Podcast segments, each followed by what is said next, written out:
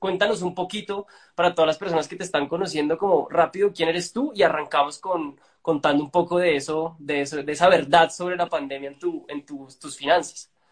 Claro, my frenzote. Rápido empiezo con una frase que a mí me gusta mucho que dice, mucha gente sabe la gloria, pero no sabe la historia.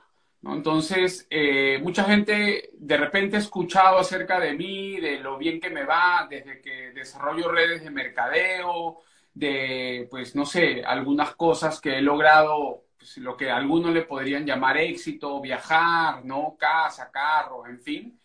Pero, pero pues lo que mucha gente no sabe es que yo he tenido dos quiebras financieras, ¿no? La primera fue de 40 mil dólares y la segunda fue de más de 80, más de 100 mil dólares.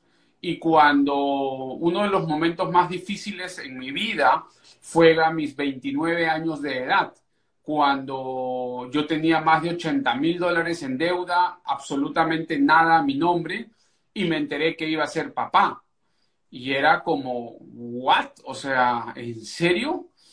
Y y la mamá no tenía seguro médico, o sea que todo era por fuera.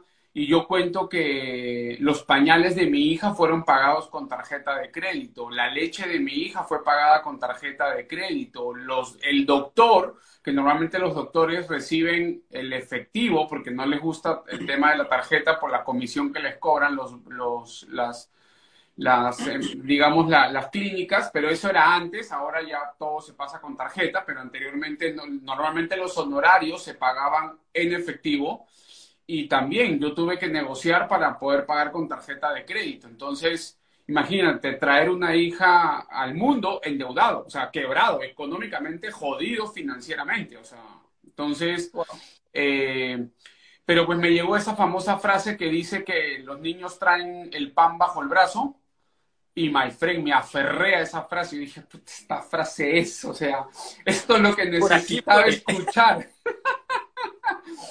y así fue, y así fue, y claro, ya yo, yo venía con mucha brutalidad financiera, me iba bien, ganaba bien y tanta cosa, pero pues no sabía administrar el dinero, ¿no? Yo, yo reconozco todas las personas que hablan de cómo ganar más dinero, de cómo invertir tu dinero, pero a mí me gusta enseñar, eh, por lo mismo que soy educador desde los 15 años, desde, lo, desde antes, ¿no? O sea, uno dice, sí, libertad financiera, pero para libertad financiera, ¿qué necesitas hacer? Ah, generar ingresos pasivos. Ah, ok, y para generar ingresos pasivos, ¿qué necesitas? Ah, tener inversiones. Ah, y para poder invertir, ¿qué necesitas? Ah, bueno, tener excedentes de dinero. Ah, ok, y para tener excedentes de dinero, ¿qué necesitas?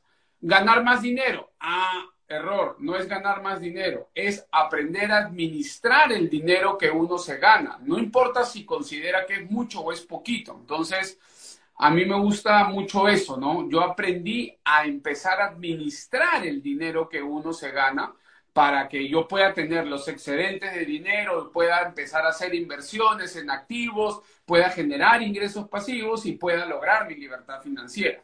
Entonces creo yo que, eso es bien, bien importante, ¿no? Entonces eh, yo lo he aprendido todo en el camino, todo en el camino a punta de, caídas, días en los que eh, pues no tenía ni siquiera qué cosa comer, o sea, sí, a ese punto de tener que tomar agua de un caño de la calle, la chica que regaba con la manguera el jardín de la calle y yo chupando agua de ahí de la manguera para para poder saciarme la sed y comiendo galletas de soda, galletas esas, pues las de vainilla o cualquiera de ellas para, para poder almorzar, ¿no?